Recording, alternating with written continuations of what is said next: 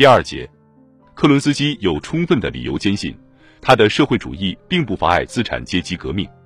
就如资产阶级革命也不会给他的社会主义造成损害一样。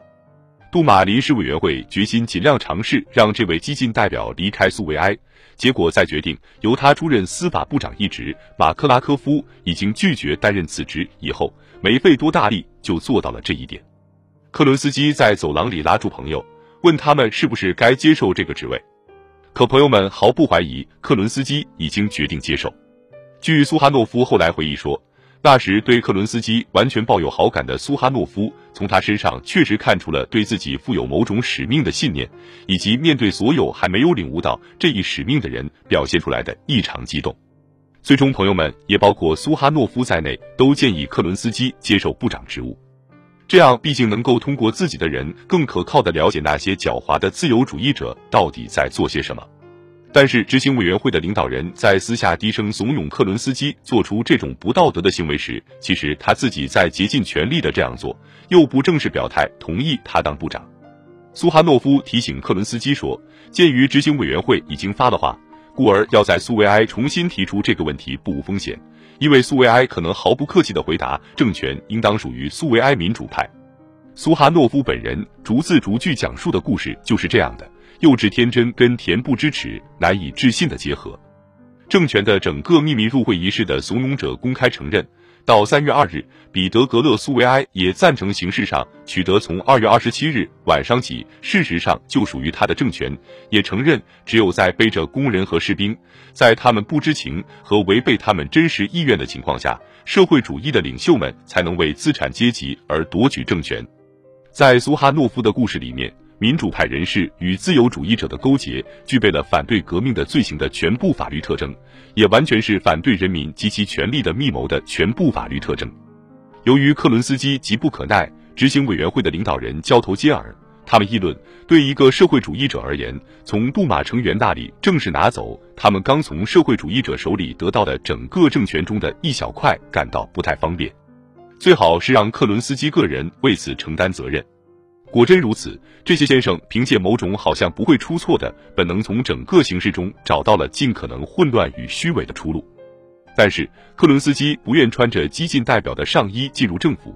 他需要的是一件已经胜利的革命特派代表的外套。为了避免遇到阻力，他既不像那个他郑重宣布自己是其成员的政党，也不像苏维埃执行委员会在那里他也算被认为是主席的同志提出批准的要求。在苏维埃全体会议最初几天，他还是一种混乱的集会上，他在没有预先告知领导人的情况下，要求就议程以外的声明发言，在有些人称为杂乱无章，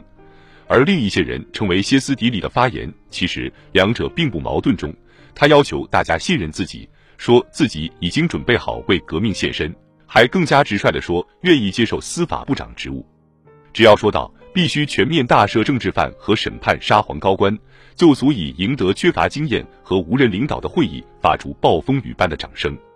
施利亚普尼科夫回忆说：“这种无耻的把戏引起许多人对克伦斯基的极大愤慨与厌恶，但是谁也没有反驳他。正如我们知道的那样，已经把政权交给了资产阶级的社会主义者，避免在群众面前提起这个问题，也没有为此举行投票。克伦斯基决定把掌声解释为信任委托书，他自有他的道理。”苏维埃无疑是赞成社会主义者进入内阁的，因为他把这样的行为看作是废除他一刻也不想与之和解的资产阶级政府的一个步骤。不管怎样，在颠覆了有关政权的官方理论以后，克伦斯基于三月二日表示同意出任司法部长职务。十月党人西德洛夫斯基讲述说，他很满意对自己的任命。我非常清楚的记得，在杜马临时委员会办公场所。斜卧在安乐椅上的他，是怎样眉飞色舞的高谈要在俄国把司法置于怎样高不可攀的地位。说的不错，在几个月以后对布尔什维克提起的诉讼程序中，他展示出了这一点。在困难时刻，自由主义者基于过分简单的推测和按照国际主义的传统打算，把劳动部长一直硬塞给孟什维克齐赫泽，结果被他坚决拒绝了。齐赫泽还是留在苏维埃主席岗位上。不如克伦斯基那样光彩照人的齐赫泽，毕竟是用庄重材料做成的。立宪民主党无可争议的领导人米留科夫，尽管形式上不是临时政府的首脑，实际上他是临时政府的中心人物。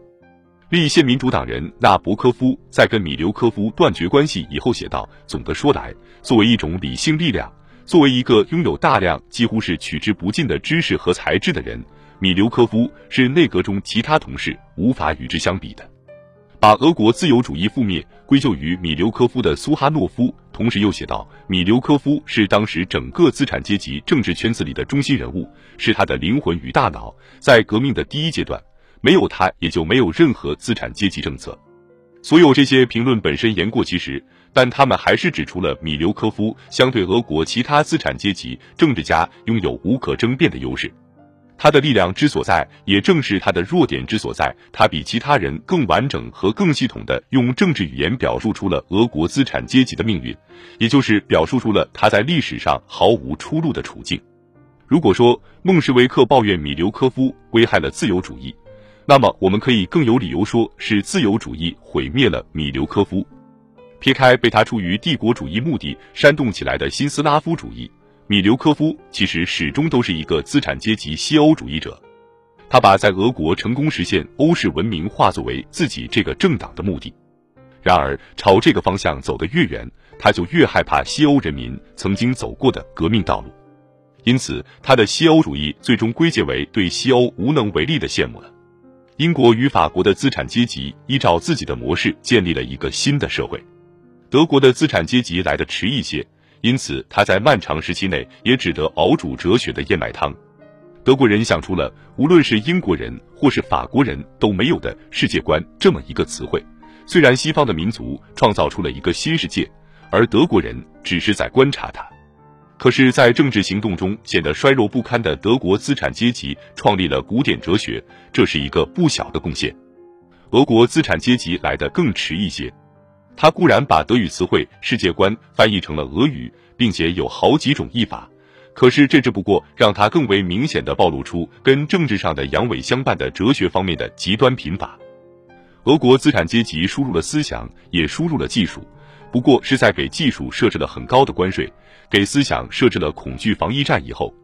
米留科夫负有从政治上阐明本阶级这些特征的使命。莫斯科大学前历史学教授、多种大部头学术著作的作者，后来自由派地主联盟和左翼知识分子联盟合流而成的立宪民主党奠基人米留科夫，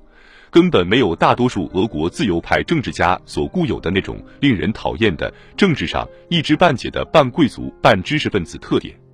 米留科夫对待自己的职业十分严肃，这一点使他特别引人目。一九零五年以前。俄国的自由主义者通常因为自己是自由主义者而感到难为情。长期以来，民粹主义的嗣后则是马克思主义的色调，成了他必不可少的保护色。在包括一大批年轻工业家在内的相当广泛的资产阶级队伍中，这种羞怯的、实质上很浅薄的向社会主义投降的行为里面，这个阶级信心不足的状况暴露出来了。这个阶级把亿万财富集中到自己手中是适逢其时的。然而，要成为民族领头人就为时已晚了。那些大胡子父辈、急发了财的庄稼汉和小店主想的就是如何积蓄财富，从不去考虑自己的社会作用。在革命前思想纷扰时期，大学毕业的那些子辈，既然力图在社会上找到自己的位置，那么就不会急于站到已经被先进国家用破了的、连补丁都完全褪了色的自由主义旗帜下。在一段时间内，他们把自己的部分心灵，甚至很少一部分收入，奉献给了革命者。